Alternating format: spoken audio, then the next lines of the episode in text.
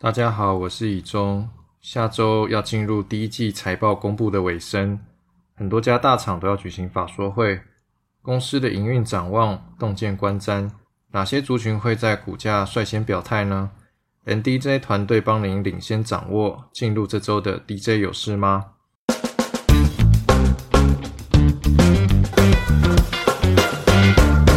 联准会利率决策会议刚结束，升息一码，并没有给市场带来太多预期之外的刺激。主席鲍尔的谈话有暗示暂停升息的讯息，不过在是否降息的问题上，态度仍然是偏强硬，给出今年不适合降息的回应。美股大叔 Barry 表示，市场已经 pricing 升息一码的讯息，所以影响并不大。短线上，过去一段时间。美股表现相对强劲，主要是强劲的企业财报所带动，有八成企业获利优于市场预期。市场本来预估 S M P 五百的获利会衰退六 percent，但整体呢只有衰退三 percent，优于预期。其中行情又以大型股较具支撑，包括微软、Google、Meta 的财报都比预期要好，特别是 A I 概念股是行情上涨的主要贡献。不过，随着大型股财报公布已经差不多。加上 FOMC 没有明确给出最后一次升息的讯息，美股已经来到二月以来的高点，短线震荡走弱的可能性比较大。另外，也要持续关注银行股暴雷。目前美国官方处理速度很快，让风暴没有蔓延，但并不代表没有新的雷会出现。目前区域性银行仍然笼罩在风险之中，选股上小型成分股居多的罗素两千可能比较不理想。其他比较可以看的，除了大型科技股之外，核心消费类股相对有支撑。主因是目前为止成本上扬大多可以转嫁，基本面相对比较好。不过目前族群的 P/E 已经来到二十四倍，长期来看族群的 P/E 很少超过二十五倍，因此追加之前要三思。下周进入第一季财报公布的尾声，有多家厂商出来召开法说会。上游做 NCU 的新唐要举行法说会。NCU 市场短期有急单需求，预期第二季营收表现较优于首季，当中又以车用电池管理系统等需求较为稳健，PC、BNC、NCU 等则受到消费性需求疲软而有一些压力。PMIC 族群的智新、立志也要举行法说会，这些厂商与 PC 消费性电子的联动度比较大，短期来看，第二季有机会较上一季回温。预期下半年的库存降到比较健康水位之后，有机会优于上半年走出谷底。翔硕也将召开一年一度的法说会。这家公司是 AMD 的供应链，主要做 DT 桌上型电脑的市场。预期第二季有机会回温。值得关注的是 USB 四的新产品进度，预计下半年开始量产。整体高速传输的需求不减。下周有台积电的技术论坛。有机会带动供应链气氛。主线记者认为，先进封装的概念股可以留意。ODN 大厂红海、广达要举行法说会。红海方面，由于第二季进入新旧产品的转换期，加上去年上半年的基期比较高，预估今年第二季的营收将呈现季减年减的状态。此外，近日传出红海告知美国新创电动车厂 r o s e t o w n 因为对方违反协议内容，红海准备撤出生产伙伴关系。终止一点七亿美元的投资计划，市场关注双方的后续合作方向，以及红海电动车新客户的动向。广达方面，公司的消费性 NB 占大中，主要来自美系大厂，市场关注第二季以及下半年的需求展望。此外，伺服器市场需求出现正反两面的声音。广达先前因为 CSP 大厂的资本支出下调，已经有修正全年伺服器的成长幅度。而这次法说会，市场关注展望是否再度调整。显示器大厂嘉士达也要举行法说会，第一季营收为两年半以来新低，主要是 monitor 市况需求疲弱。不过医疗事业维持三十 percent 的成长，工控以及零售解决方案、网通也都还有十 percent 以上的增幅。预估第二季营收应该可以优于第一季。市场的关注焦点摆在公司最近正在收购旗下有丁丁药局的诺贝尔宝贝股权。在四月二十六收购首日，已经达到收购底标。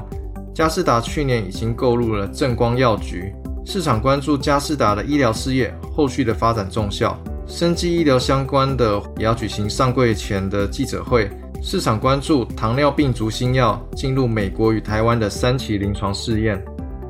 医材厂亚博也要举行法说会，这档是疫后复苏的医材概念股，近年在全球的气垫床的市占率逐步增加，目前已经是亚洲出口欧美气垫床市占率第一，营运表现自去年下半年慢慢复苏，今年有机会缴出优于去年的成绩。倚天酷基要举行上市前的记者会，这家公司是宏基旗下的小金鸡，去年 EPS 有三元以上的实力。营运项目包含智慧装置、衣着穿戴、解决方案等事业，产品涵盖 PC 周边、电动辅助自行车、资讯服务系统等等。半导体设备厂鹏毅下周要举行法说会，尽管半导体景气下行，不过鹏毅目前的在手订单金额大约一百一十亿元左右，年增大约三成，处于高档水准。并且两岸的订单皆有成长，整体的订单动能无虞。市场关注公司的后续新接单动能是否有受到景气影响而放缓。近期股价表现亮眼的千富精密也要举行法说会。我是这家公司的主跑记者。这家公司近期股价表现亮眼，啊，市场主要炒作题材是军工概念股。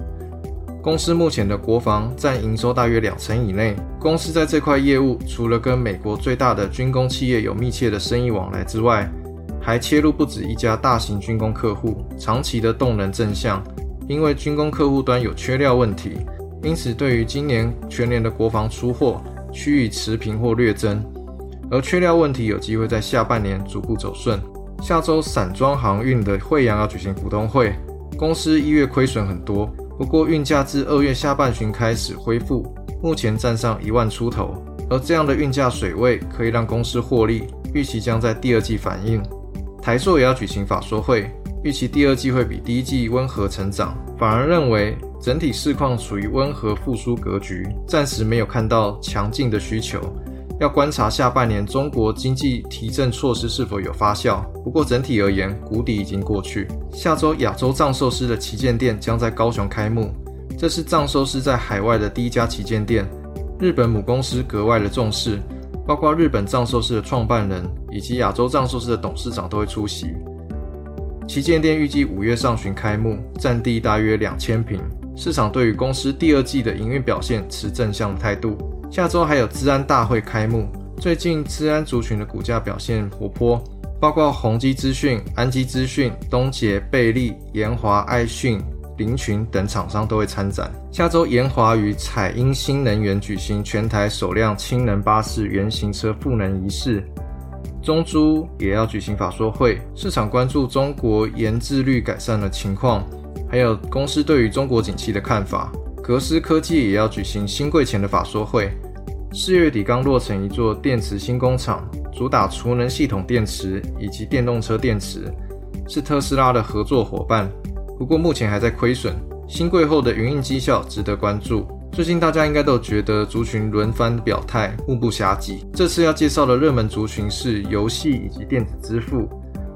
游戏族群方面，整体产业的题材在于季节性旺季将至，也就是暑假旺季，游戏题材呢会提前反应。个别厂商方面，领涨的大宇之主要是自研游戏将赴印度发行，这也是公司首次进入印度市场。另外，他们的子公司营运也有逐步改善的迹象。另外，往田袭之路迈进的智冠题材，包括七月将重返中国 China Joy 展，有机会引进更多客户，以及子公司蓝星科技将公开发行。今年整体的营运会比去年要好。电子支付方面比较强势的是绿界科技，绿界三月营收创高。接下来是六一八电商的节庆，公司今年拓展线下刷卡机服务，以及下半年将推出绿界配。今年有望逐季成长。以上是今天的 DJ 有事吗？希望对大家有帮助。那我们就下周见喽，拜拜。